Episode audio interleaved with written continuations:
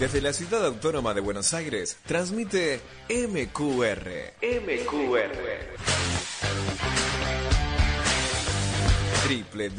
www.másqueunaradio.com.ar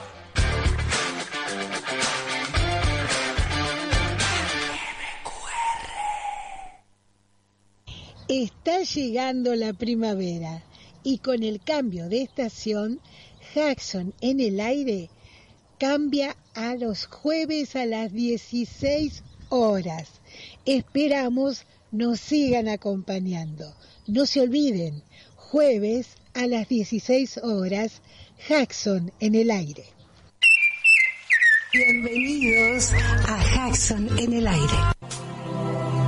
En esta aventura de amor y coraje, solo hay que cerrar los ojos y echarse a volar.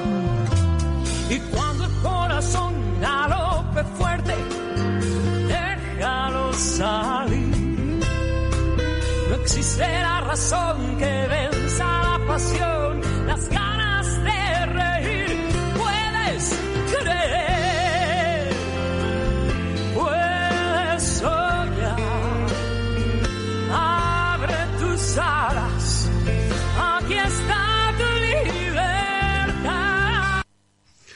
Y comenzamos un nuevo programa de Hudson en el aire. Bienvenidos, bienvenidos a este nuevo espacio. Ustedes saben que Hudson en el aire le transmite todas las novedades del Parque Ecológico y Cultural Guillermo Enrique Hudson o eh, William Henry Hudson o Guillermo Enrique Hudson. Hudson tiene voz. Hudson tiene voz. Hudson tiene voz. Tiene voz.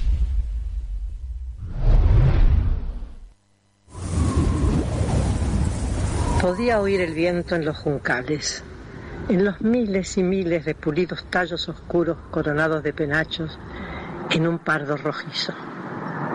Grave y misterioso sonido, que es para mí la más fascinante de todas las múltiples voces del viento.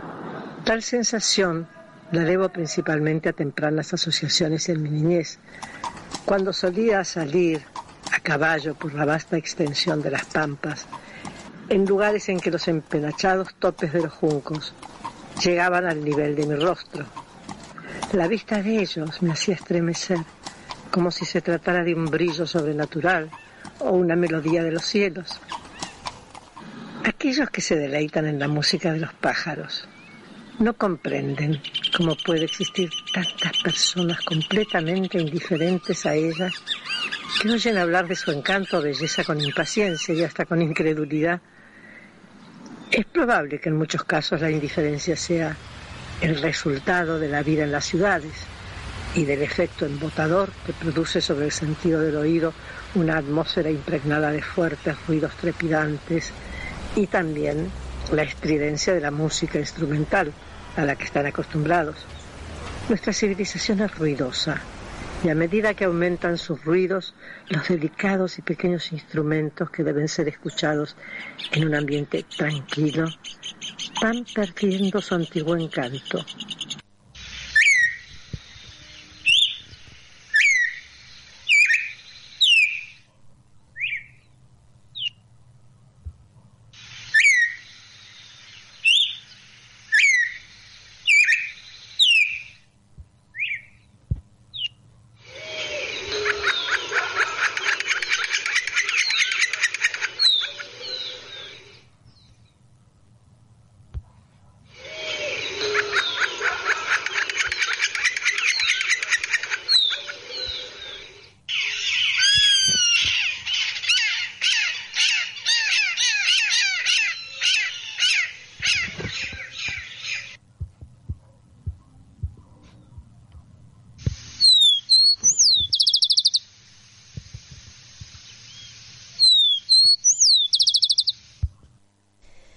Buenos días. En primer lugar, agradecer a Tilio la posibilidad de hablar en este espacio y de compartir ideas sobre algo que tanto nos interesa a ambos, que es la obra, la narrativa, eh, del escritor anglo-argentino William Henry Hudson o Guillermo Enrique Hudson.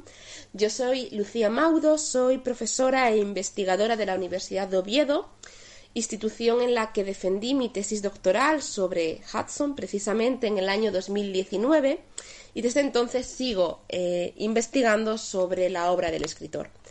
Recientemente, en la pasada semana, durante los días 6 y 7 de octubre, tuvimos la oportunidad en la Universidad de Oviedo de acoger al profesor uruguayo Javier Uriarte. El profesor Uriarte es docente en la Universidad de Stony Brook en Nueva York, Estados Unidos, y nos eh, visitó para hablarnos de la idea del viaje en William Henry Hudson, especialmente eh, muy ligado a su obra, a su primera novela publicada en 1885, La Tierra Purpúrea, obra que por supuesto, precisamente por ser uruguayo, ha interesado muchísimo al profesor Uriarte, y hemos podido reflexionar sobre eh, la idea del viaje en Hudson, eh, sobre cómo el viaje, tanto en la Tierra Purpúrea como en otras de sus eh, narrativas y en, propias, en sus propias memorias, en Allá lejos y hace tiempo, constituye un desvío, constituye una, una huida. Vemos cómo en la Tierra Purpúrea está la idea de la pérdida de la casa, la, que, la casa, el hogar al que no se puede volver, y la idea también todo el tiempo de postergar el regreso, ¿no? En ese, en ese viaje por el interior Uruguay, eh, de la banda oriental que va realizando Richard Lamb, esa idea de hacer el, regreso imposible em, es un desvío, por lo tanto, una huida, el viaje, pero también se viaja por ocio como vemos en Días de Ocio en la Patagonia, precisamente, de 1893, esa idea también de, de dedicarse no al viaje como desplazamiento, sino eh, como contemplación de la naturaleza y también ese viaje tan ligado a la memoria y al recuerdo que vemos en gran parte de la narrativa de, de Hudson, especialmente en sus, precisamente en Allá lejos hace tiempo, en su autobiografía, en sus memorias donde queda muy viva la idea de de volver, pero al mismo tiempo esa exploración del no regreso, ¿no? Esa, esa idea de que no se va a volver y ligada a la irrepetibilidad de lo que se percibe y de lo que se vive, ¿no? Esa idea de que Hudson no solo no puede volver a la Argentina natal, a la Argentina de la infancia, de la primera juventud, a esa pampa que él recobra en sus memorias a través de la, de la literatura, a través de sus palabras, no solo porque eh, la Argentina que él conoció ha cambiado, sino porque ningún ser humano puede volver a sentir, a percibir, a vivir eh, lo que vivió ya una vez. En esa atención que él siempre dio en muchas de sus obras, también en su, en su publicación póstuma en una cierva en el parque de Richmond a, a, los sentidos, al oído, a la vista, ¿no? Él era muy consciente de, que, de la irrepetibilidad de los momentos, de, de, lo que se había vivido y que precisamente eso hacía especial eh, esa, esa, esa, tan especial, ¿no? Esa, esa infancia que él, que, él, que él recobra, con lo cual al final vemos como en Hudson muchas veces, y es de eso reflexionábamos con el profesor Uriarte, muchas veces el recuerdo es más importante que la propia experiencia y cómo al recuerdo dedica su obra literaria escrita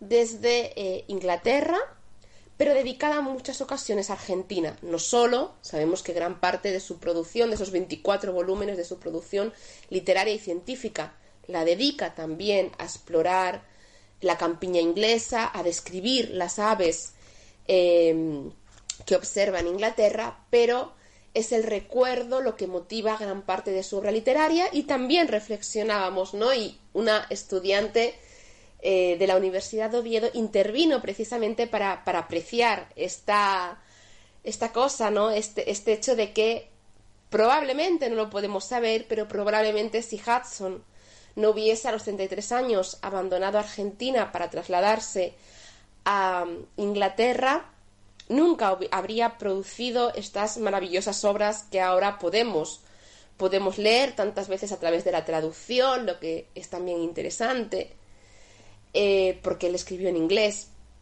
Y le debemos, por un lado, aunque siempre vemos esa añoranza de Hudson, esa nostalgia de Argentina, probablemente debemos a que él eh, se fuera por tantos y diversos motivos a, Inglaterra, el que nos legara esa, esa obra, obra literaria y el poder observar que al final eh, el modo en el que Hudson regresa a Argentina constantemente y sus lectores con él, y hablamos en este caso de lectores, pues en mi caso afincada en España, en el caso del profesor Uriarte, un lector uruguayo, pero afincado en Estados Unidos, podemos viajar con Hudson a, la Argentina gracias a que él, desde Inglaterra, fijó la pampa la fijó en inglés, pero recordando con ese amor y esa nostalgia la vida que él disfrutó en, la Pampa, en la Pampa Argentina. ¿Por qué estudié la, obra de, Hudson? Buena pregunta. Eh, todo empezó eh, mientras hacía mi licenciatura en Filología Hispánica aquí en la Universidad de Oviedo donde por supuesto estudiamos literatura hispanoamericana eh, desde el siglo XVI en adelante hasta la, literatura contemporánea. Y yo tenía claro, tuve claro durante mis estudios que me atraía la literatura hispanoamericana y que quería dedicarme a ello.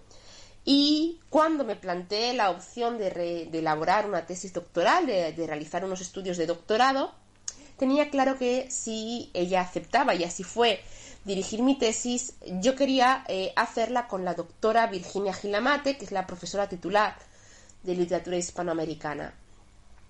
Hablando con ella, eh, fuimos elaborando un proyecto de investigación que al inicio era más amplio, porque reunía a distintos escritores argentinos en un estudio de imaginarios e identidades entre los siglos XIX y XX, para ver cómo, cómo se cómo se reflejaba la Argentina en la obra de estos eh, escritores. Reuníamos a Domingo Faustino Sarmiento, a Esteban Echeverría, a William Henry Hudson, pero también a Juan José Saer, a Ricardo Piglia, y se trataba un poco de ir viendo cómo se construía la identidad argentina en su obra.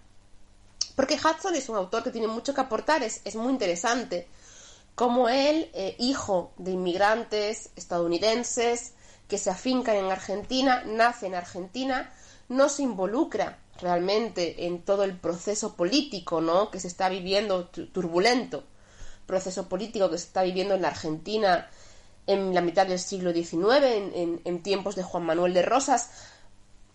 Por supuesto, yo hablo todo el tiempo de Argentina por simplificar, pero sabemos que el país como tal aún no existe, se está construyendo, pero cómo eh, haciendo su obra literaria, escribiendo su obra literaria en inglés desde Inglaterra, aporta mucho al imaginario argentino, porque realiza una serie de descripciones de la pampa, de la fauna, de la flora argentina del momento, del paisano argentino, del gaucho, incluso algunas pinceladas de la historia nacional que no encontramos como tal en la obra de los otros escritores.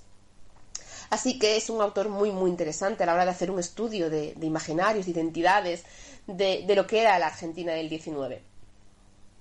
Poco a poco, según yo fui leyendo la obra de, Hudson, me fue fascinando y decidí centrarme porque me parecía que era el autor menos trabajado de todos, especialmente en España, donde apenas se trabaja, y eh, el autor sobre el que a mí más me entusiasmó leer y estudiar pero también sobre el que tenía algo más que decir, ¿no? Podía aportar algo más y aportar también, aunque solo fuera a seguir difundiendo su obra, a que no se perdiera, a que se siga estudiando y a dar a conocer ahora que soy profesora a mis estudiantes también la obra de, este autor que normalmente, de hecho fue mi, fue mi, mi caso, no se estudia en España actualmente, muchas veces porque, bueno, el tiempo para para dar los programas de literatura es tan, tan, tan eh, limitado que tenemos que centrarnos en dar, estudiar a ciertas, figuras del canon y no, no tenemos a veces tiempo para estos otros autores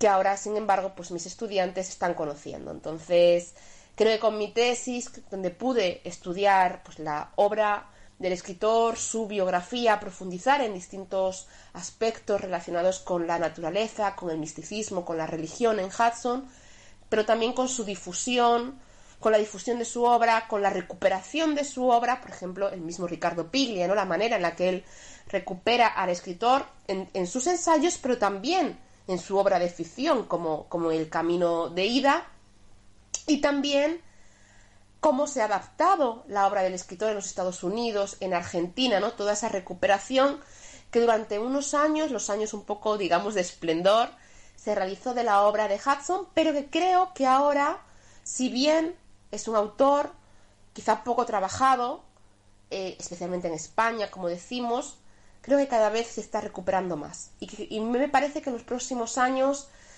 va, vamos a volver, ¿no?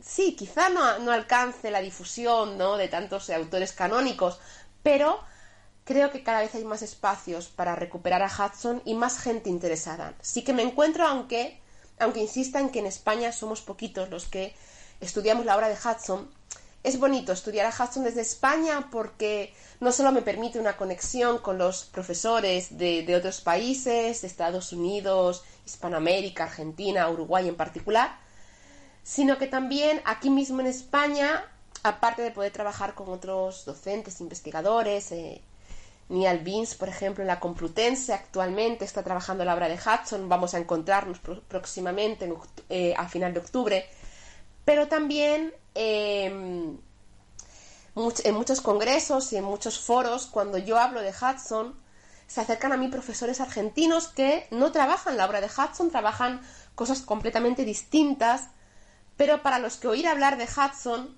es volver a su infancia, volver a, a su tierra, volver a su, a su Argentina natal, como, como vuelve Hudson en sus memorias, porque ellos leyeron a Hudson en la escuela cuando eran niños y es una, son momentos muy bonitos, ¿no? Poder conversar con estos profesores que, que te hablan, ¿no? De, de, cómo tu conferencia, tu charla, tu ponencia les ha recordado a, a la escuela en Argentina a la que acudieron.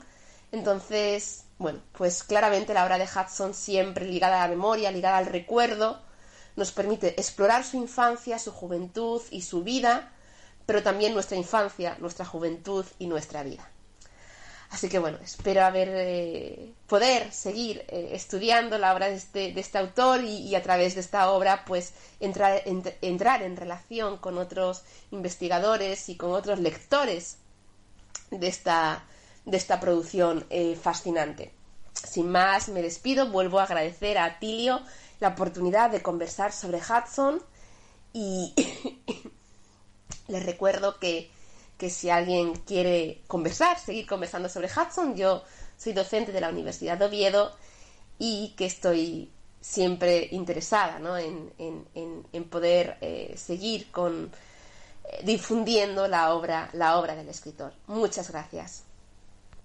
Estamos con Analía Eve Fariñas, que escribió un nuevo libro sobre los pueblos originarios de Florencio Varela, ¿es así? Buenos días. No, no, los pueblos, sino los pobladores. Ah, los pobladores. Los pobladores originarios de, Florencio Varela. Porque no, por los pueblos originarios generalmente se refiere a los pueblos indígenas y yo lo que hablo son eh, de las personas eh, descendientes de españoles que habitaron en forma permanente eh, el territorio de lo que luego sería Florencio Varela. Claro, originalmente eran nómades los que vivían en Florencio Varela, por lo tanto no había ningún poblado. Sí, los pueblos originarios que vivieron en, la zona de, Florencio Varela eran eh, guaraníes, que generalmente estaban más en la costa del río de la Plata, y querandíes que, mm, recorrían a veces, sobre todo los arroyos, porque también, además de la caza, se dedicaban un poco a la pesca, eh, pero sí, eh, eran, tenían, sobre todo los querandíes eran muy, muy nómades. Los guaraníes, algún asentamiento muy sencillo sobre la costa eh, llegaron a tener, sobre todo en la zona de la isla Maciel, lo que hoy conocemos como Isla Maciel, ahí había algún asentamiento más permanente de, guaraníes. Pero después, si no, eh, en general eran poblaciones que eran nómades, que, recorrían la zona haciendo caza o, algo de pesca, eh, no, no tenían eh, asentamientos permanentes. Claro, ¿y por Florencio Varela? ¿Qué había?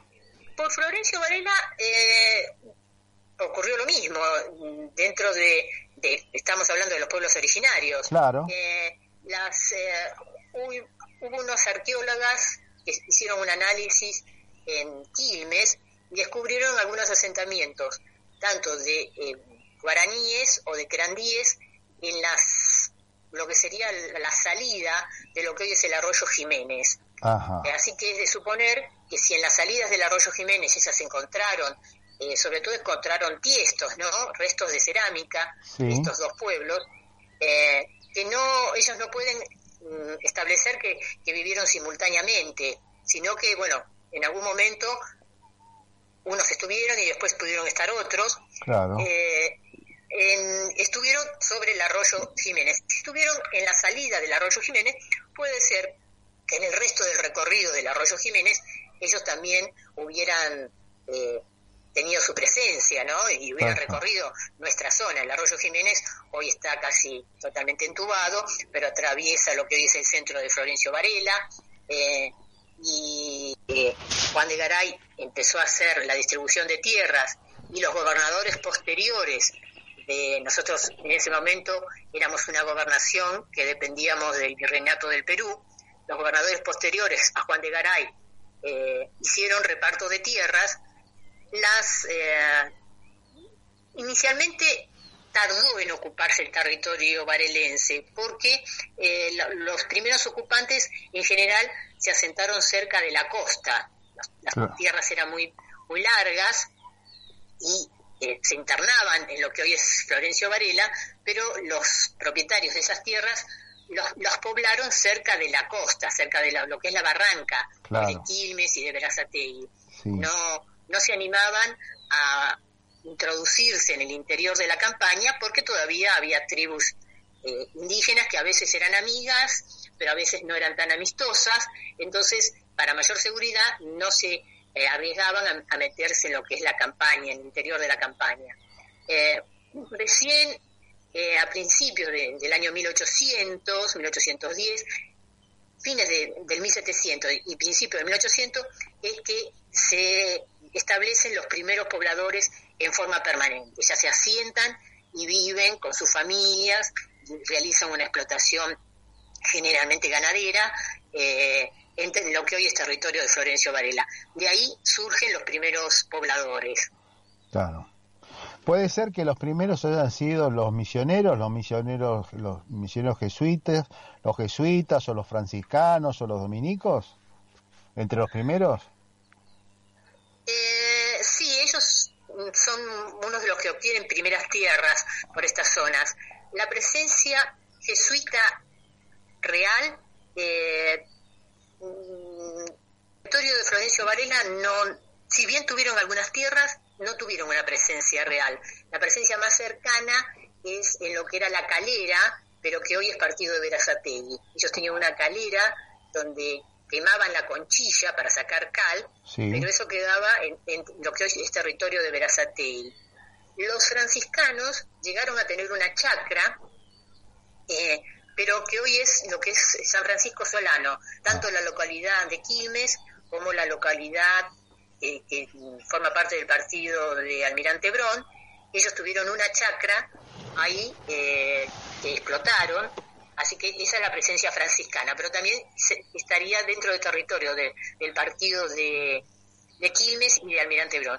Y la presencia más real mm, de alguna congregación religiosa es de, de los dominicos, porque ellos sí tuvieron una estancia que luego fue de, los Davinson, de Juan Davinson, que se llamó Santo Domingo, eh, pasando eh, o en los alrededores del arroyo de las Conchitas, eh, ellos sí, ahí sí tuvieron una presencia, tuvieron inclusive una capilla pequeña donde impartían tanto el, bautismo como el sacramento del matrimonio, hay constancias en los registros de la iglesia, de lo que hoy es Iglesia Catedral de Quilmes, los, en las actas de bautismo y de matrimonios, de sacramentos realizados en esa capilla.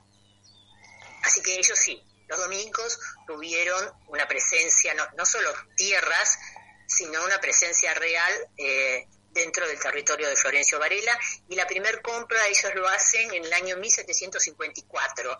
Así que desde esa época eh, hay presencia de, de, los dominicos o de los predicadores, ¿no? que es otra forma que se los llama. ¿Ellos fueron los constructores del convento de Santo Domingo? ¿Los primeros constructores?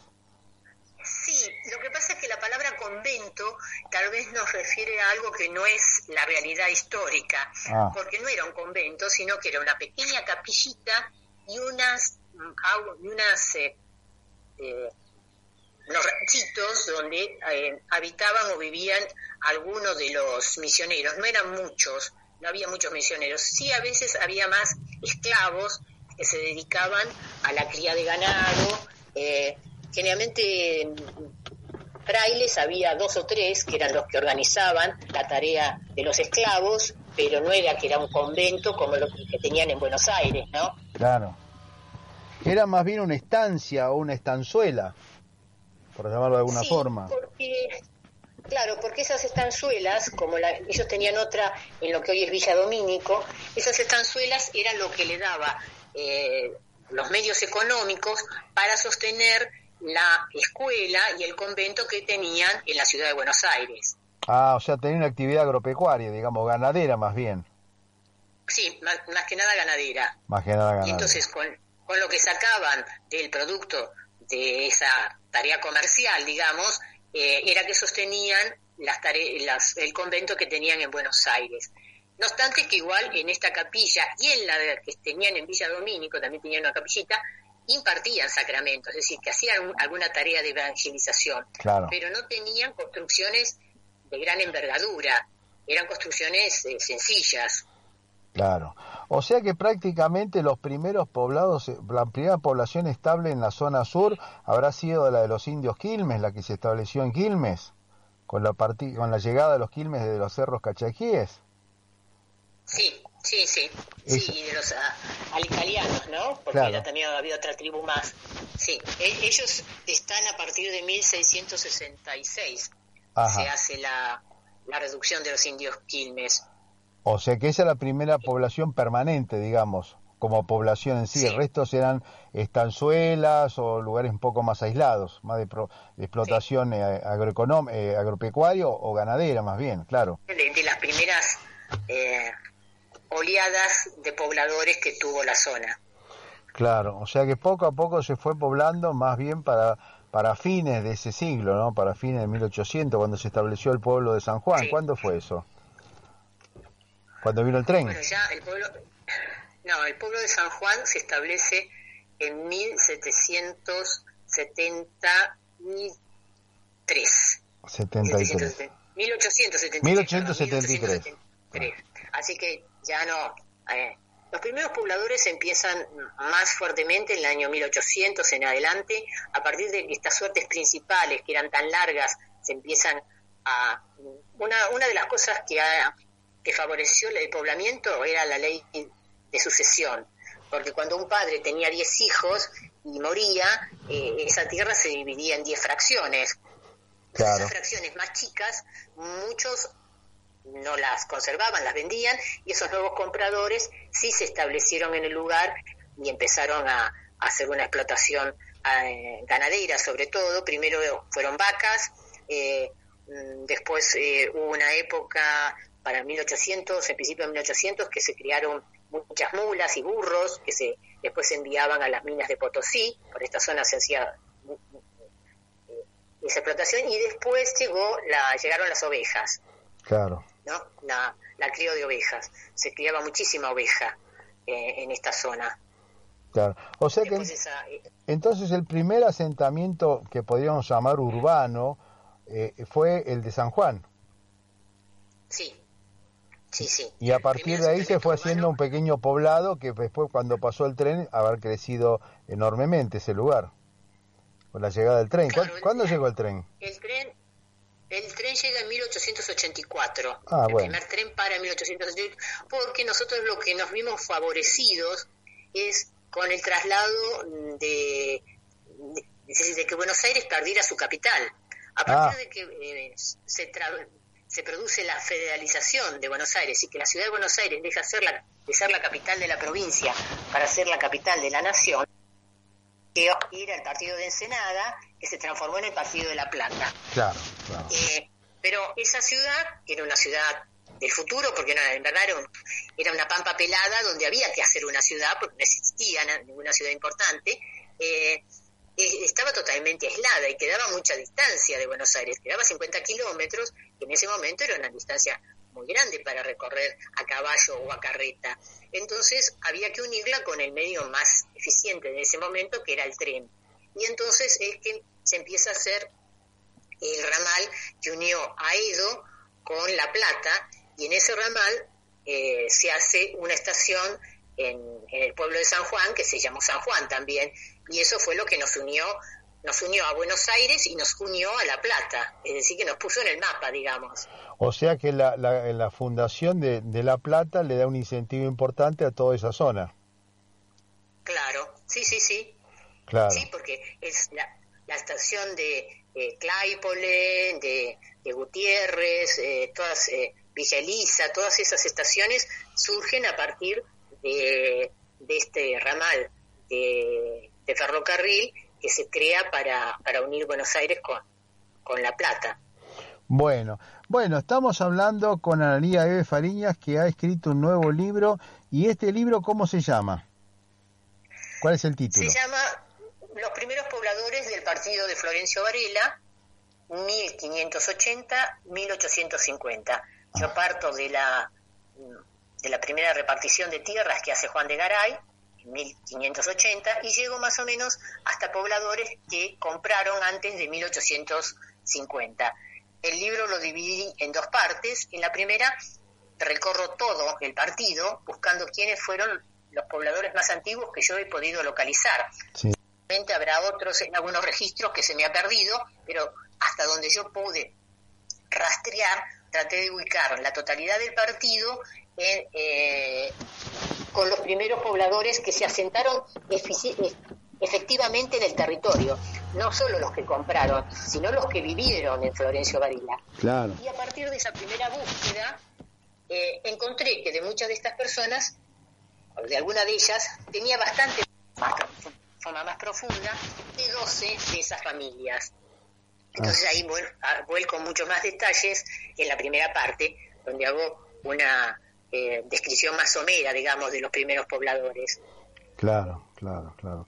Bueno, bueno, me parece perfecto. Y dentro de esto, por supuesto, figura entonces 1850, ya estaba instalado la familia de Hudson, ¿sí? Sí, bueno, uno de los capítulos está destinado a ellos precisamente.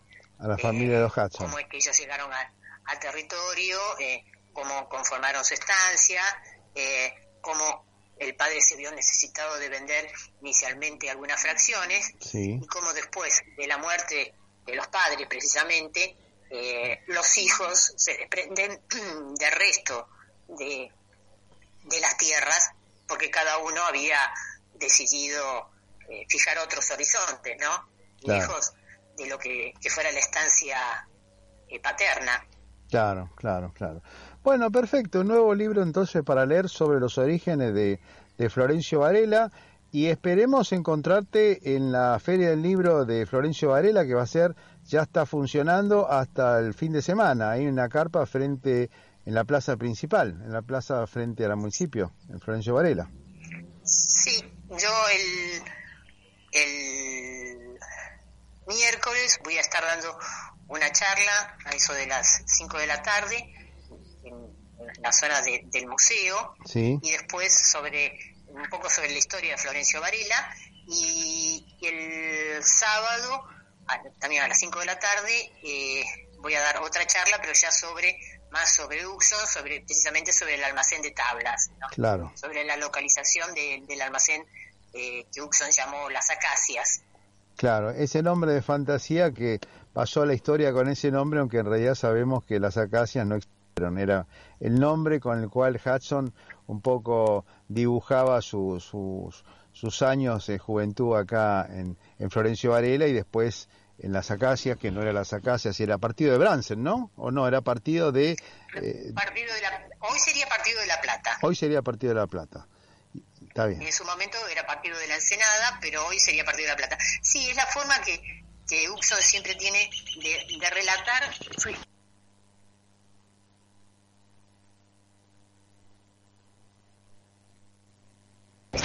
su biografía, describiendo todas las cosas que, que vivió, pero siempre hace una reserva porque los nombres eh, que él asigna a muchas de, las personas eh, que describe o los lugares que describe, los hace siempre con, con nombres que, que son de fantasía, como para que mm, sea más difícil poder localizar eh, los lugares o las personas a las cuales se refiere. Claro.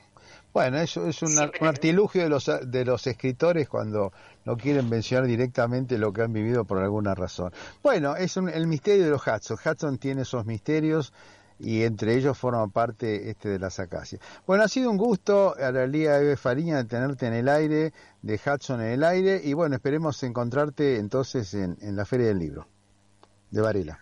Bueno, será un gusto, un placer como siempre. Bueno, muchísimas gracias.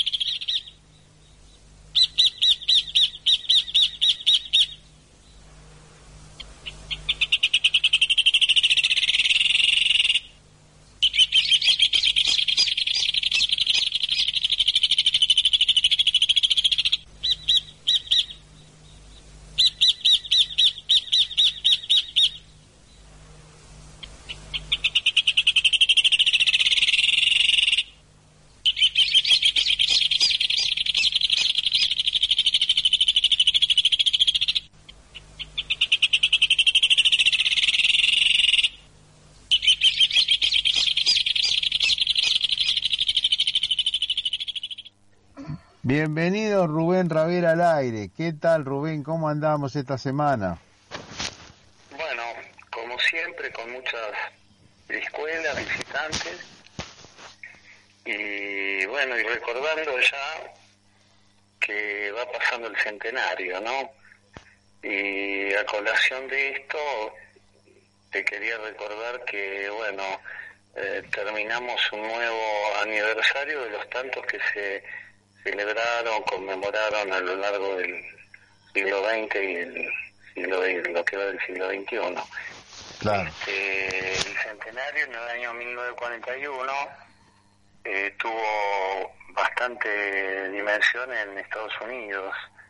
De hecho, hay un fascículo que se imprimió este, con las actividades que se hicieron en Estados Unidos en esa época recordemos el, el marco, Jackson era muy muy conocido por las Mansiones Verdes, había una asociación de amigos en California, eh, en fin, Estados Unidos es como que le prestaba más atención al autor este, en esa época. Y acá eh, se armó una comisión en donde la, presidencia la tenía Fernando Pozo, este, pero había otros personajes como Jorge Casares, el embajador británico, eh, Barrera Nicholson, Cravioto, este, y Andrade, eh, muchísimos vecinos de, de Bernal, de, perdón, de Quilmes, de Florencio Varela, de Capital, y se hizo un almuerzo en el Hockey Club, eh, perdón, el Golf Club de, de, y después una visita a los 25 ombúes, donde se emplazó el monolito que está hoy en la esquina de 1362. 1356 Avenida Hudson. ¿Fue en esa época cuando se puso el ombú, que ahora aparece el histórico que sé que está cerca del ranchito? Claro, fue en 1941. Este, hubo una comisión de homenaje y bastante bastante movida, ¿no? De esa época es la, mm, el bautismo de la estación Conchitas como Guillermo Hudson, Ah, mira. eh, el emplazamiento del monumento a Hudson en la Plaza del Bicentenario, en Quilmes, eh, en fin, eh, mucha actividad de, de, de la Asociación este, de Aves de. Plata, ¿no? Claro. De la Ornitológica del Plata. El que lo conocía era Jorge Casares, que incluso había ido a Europa. Sí, sí, Jorge Casares eh, viajó y compró muchísimo material que después la viuda Marines eh, Nevares de Casares eh, se lo donó a la Asociación Ornitológica. Claro. Eh, así que este, fue toda una época muy hudsoniana. De, de hecho, Jorge Casares había mantenido correspondencia con Hudson, porque él era de esa época. Sí, sí, sí, la, la, la tuvo cuando ya Hudson era este, un hombre grande, ¿no? Era un poco el corresponsal de, de, de la ornitológica fuera de, de Buenos Aires. Claro, fue el presidente honorario de la ornitológica que se fundó en 1916. Fueron los últimos días de Hudson, de alguna forma. Sí, sí. Está bien. Después, bueno, vino el cincuentenario. Sí. Eh, en el cincuentenario hubo mucha actividad en, en Japón. Se formó una comisión. Estuvieron el eh, contraalmirante Carlos Fraguío, eh, que era agregado naval en la Embajada Argentina. Y como contrapartida, Masao Tsuda era embajador retirado, había estado en Argentina en los años, eh, al término de los 50, principios de los 60, escribió un libro, Tras las huellas de Hudson, Sí. y bueno, eh, bregó mucho para que se formara, se creara el museo actual, ¿no? Claro, eso fue en el cincuentenario, eso era en el 72, fue. En el 72 fue. Ya el museo ya estaba funcionando en esa época. estaba ya funcionando y bueno hubo eh, hubo mucho movimiento eh, especialmente en Buenos Aires en donde se, se presentó el himno Hudson la samba allá lejos hace tiempo que se tocaron por primera vez en el Teatro San Martín con Ariel Ramírez este León Benarós, que es el autor del himno, eh, y eh, la samba Mercedes Sosa fue la primera que lo, tocó, lo cantó. Es una de las primeras, Es una de las primeras. es una de las primeras, este, especialmente la samba, Sí. eh, allá lejos hace tiempo. Eh, el autor Tejada Gómez eh, también estuvo presente en ese cincuentenario, ¿no? Que se celebró en este en el Teatro General San Martín En el Teatro San Martín de Buenos, de Buenos Aires. de Buenos Aires, sí, sí. Ahí ya estuvo Violeta Giña dirigiendo un poco la... Ya estuvo ah, actuando Vi- Violeta Ciña y ya te digo, hubo una contraparte con fuerte actividad en Japón. Sí. eh, en manos de Masao, Masao Tsuda y el almirante Fraguillo.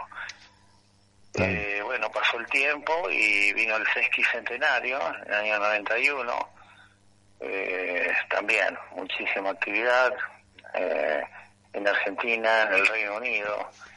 Eh, Violeta viajó al Reino Unido, a Londres, se hizo un acto junto al eh, monumento a Rima en Hyde Park eh, y actuó este el embajador Cámpora Mario Cámpora y el agregado eh, el doctor Rojo era agregado cultural y eh, se hizo una conferencia en Canning House eh, que es el lugar en donde, bueno, participan todas las actividades argentinas en Londres. Todavía este año hubo, hubo una conferencia para el centenario y bueno, estuvieron Charles Muller de la este, Sociedad Argentino-Británica de Comercio, estuvo Oría, estuvo el, el, hijo del general Montgomery, también un gran amigo de la Argentina. Claro. Eh, y en Argentina, eh, bueno, hicimos una charla en la Sociedad Rural Argentina y otra en la Universidad de Belgrano. O sea que hubo dos eventos, uno en Londres y otro en, en Buenos Aires, en la Sociedad Rural. Sí, sí, sí. Eh, de Londres fue muy activo, eh, principalmente porque el gerente del Lloyds Bank, eh, Nicolás Krohoch, eh, se puso la actividad al hombro y bueno, logró mover la, eh, la Asociación de Comercio Argentino-Británica eh, que tuvo su reflejo en Londres, que fue este año eh, que ya está terminando, que también tuvo como eje en las actividades la Biblioteca Nacional eh, y bueno, eh, distintos lugares este, de la Argentina. Eh, y ahora, bueno, tenemos en la UCA este simposio con participantes de otros lugares del mundo, de Estados Unidos, de Europa, Uruguay, eh, en fin, eh, desde, desde la muerte de Hudson en 1922 eh, se han ido cumpliendo los aniversarios de manera regular y con actividades diversas, ¿no? Claro, hubo hubo hubo, hubo, otros dos libros que también cumplieron el centenario, que fue Tierra Purpúrea en, en el año 2004 en Montevideo, un, un evento que hizo la, la, la, Universidad de la República, en ese momento estaba la Reborges como, Inés la Reborges como rectora de la universidad, y otro que fue en el año 18, en el 2018, que también se hizo en la Biblioteca de Buenos Aires, la Biblioteca Nacional, con los 100 años de Allá lejos y hace tiempo. Sí, sí, sí, fueron dos eh, aniversarios dedicados a la, a, la, edición, a la aparición de esos libros.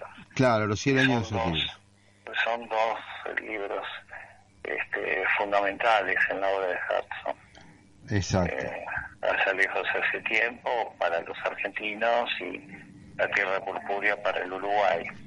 Claro. Así que siempre siempre estuvo cubierto estos homenajes de una manera prolija, ¿no? Eh, eh, hay que rescatar, por supuesto, eh, los aniversarios anuales de su nacimiento y de su muerte, el 4 de agosto y el 18 de agosto. Creo que este, los encuentros fueron ininterrumpidos desde desde 1941 por lo pronto.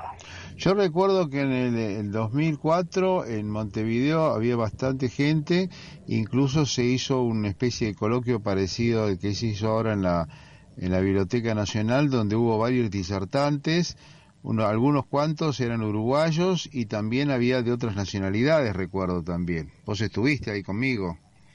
Sí, sí, sí, sí, fue, fue muy emotivo porque eh, hicimos una visita con lecturas en el Cerro de Montevideo, ahí donde en, la, en el argumento de la Tierra Purpúrea, Richard Lamb pronuncia ese discurso eh, primero en contra del Uruguay y después a favor de, de lo que él llamaba la Tierra Purpúrea, ¿no? ese ámbito de luchas entre colorados y blancos. En ese cerro porteño, digamos, hay un, un fuerte, arriba en la parte alta del cerro hay un fuerte que corresponde a una guarnición militar, que es el fuerte Artigas, y ahí incluso se leyeron párrafos de este libro Tierra Purpúrea, que es lo que vos estás comentando, y, y bueno, y también hubo un encuentro en la biblioteca, en la Universidad de la República de Montevideo, eso lo recuerdo perfectamente. Hubo varios, varios y una eventos. recepción en la embajada británica. Y también una recepción en la Embajada Británica, exactamente, te iba a decir, exactamente. Y este año que fue bastante completo, porque este año el coloquio de, de la Biblioteca Nacional tuvo muchos disertantes, fue muy completo. Y, y, bueno, y también fue un, importante la recepción el 18 de agosto con la acogida del, del, intendente de Florencio Varela y todo su equipo y la radio de Florencio Varela y bueno, y conjuntos musicales. También fue muy, muy motivado ese, ese 18 de agosto, que fue un día lindo, curiosamente fue un día lindo, fue un hermoso día de, de sol de agosto. Sí, eh, siempre nos acompaña el clima eh, no nos podemos quejar. Eh, pero bueno, son años particularmente secos. Sí, sí. Por sí. el fenómeno de la niña, de la niña y este, bueno, de parabienes para eh, las actividades al aire libre, ¿no? Sí, generalmente el 4 de agosto suele ser un día bastante dudoso y suele salir el sol casi al mediodía. Ya el 18 de agosto es impredecible y este año tuvimos mucha suerte porque, como decís vos, fue un año seco, es un año seco.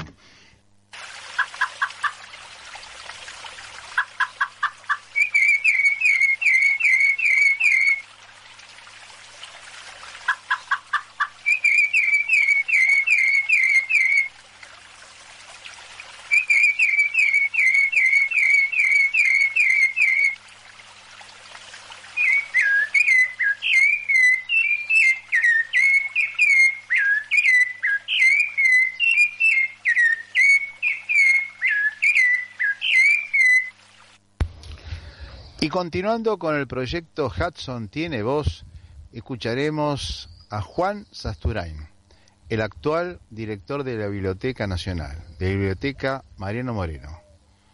Hudson Tiene Voz. Este libro, Una sierva en el parque de Richmond, es uno de los libros más hermosos de Hudson y el último que escribió. Tuvo cuatro años con él, desde 1918 hasta 1921, prácticamente hasta su muerte. Se publicó en 1922, inmediatamente después de su muerte. Es un libro muy representativo, pues es producto de su observación. Es la crónica de sus observaciones sucesivas a partir del pretexto de ir a visitar a una sierva en un parque de Londres, de la cual observa durante sistemáticamente su conducta durante mucho tiempo. De ahí va a parar a cualquier lado. Es un estudio sobre los sentidos pero mucho más que eso. En fin, continuamente se remite a su experiencia, se remite a la Argentina, a sus primeros años, pero además llega a, instantes en que hace formulaciones de tipo teórico, espiritual y casi metafísico muy hermosas. Fíjense, en este capítulo, el capítulo cuarto, buscando una senda para volver a la naturaleza, tal el título, cuenta lo siguiente, o dice lo siguiente. El hombre común que vive al aire libre, aunque parezca indiferencia, experimenta un cierto placer en todos los estados atmosféricos y aspectos de la naturaleza. Y puedo decir que lo mismo me ha sucedido a mí ahora y siempre. Y siento una verdadera satisfacción no solamente en los estados del tiempo y otros aspectos de la naturaleza que nos gustan o que halagan los sentidos, sino también en aquellos que producen malestar y hasta real dolor físico o temor. A la persona que se ha criado en la ciudad podrá parecerle esto un disparate, siendo que malestar no es bienestar, que el temor es temor y el dolor dolor y eso no puede ser placer. ¿No es verdad? Debe de creérseme, bajo mi palabra, dice Hudson, que esto ocurre en ciertas circunstancias y en ciertas personas, aunque el lector pueda no ser una de ellas. La medida en que nos afecta varía grandemente según nuestra educación, carácter, gustos u ocupación. Siempre se remite a su experiencia personal. Pero fíjense lo que dice a continuación. Pero a partir de todo esto, Aparte de los sentimientos estéticos que el objeto, la escena o estado de la atmósfera pueden despertar y de la sensación de novedad, el vivo interés que experimentamos en ocasiones en lo que vemos, olemos, oímos y sentimos, así como en otras sensaciones que actúan en nosotros, existe un sentido de la cosa en sí. Y acá empieza lo bueno. Un sentido de la cosa en sí. Un sentido del árbol o del bosque, de la roca, el río, el mar, la montaña, el suelo, la arcilla, el cascajo, la arena, el yeso, la nube, la lluvia y qué sé yo cuántas cosas más. Algo, digamos, que es penetrante, especial e individual, como si la cualidad de la cosa en sí se hubiera introducido en nosotros, reemplazándonos y conmoviéndonos en cuerpo y espíritu. Ahí está sintetizado un poco la relación íntima, personal, solo ocasionalmente científica de Hudson con la naturaleza. Hudson tiene voz.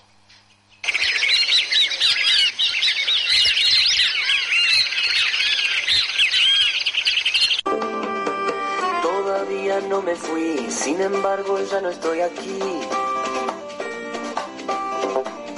Esta es la primera vez que los miedos no me están comiendo.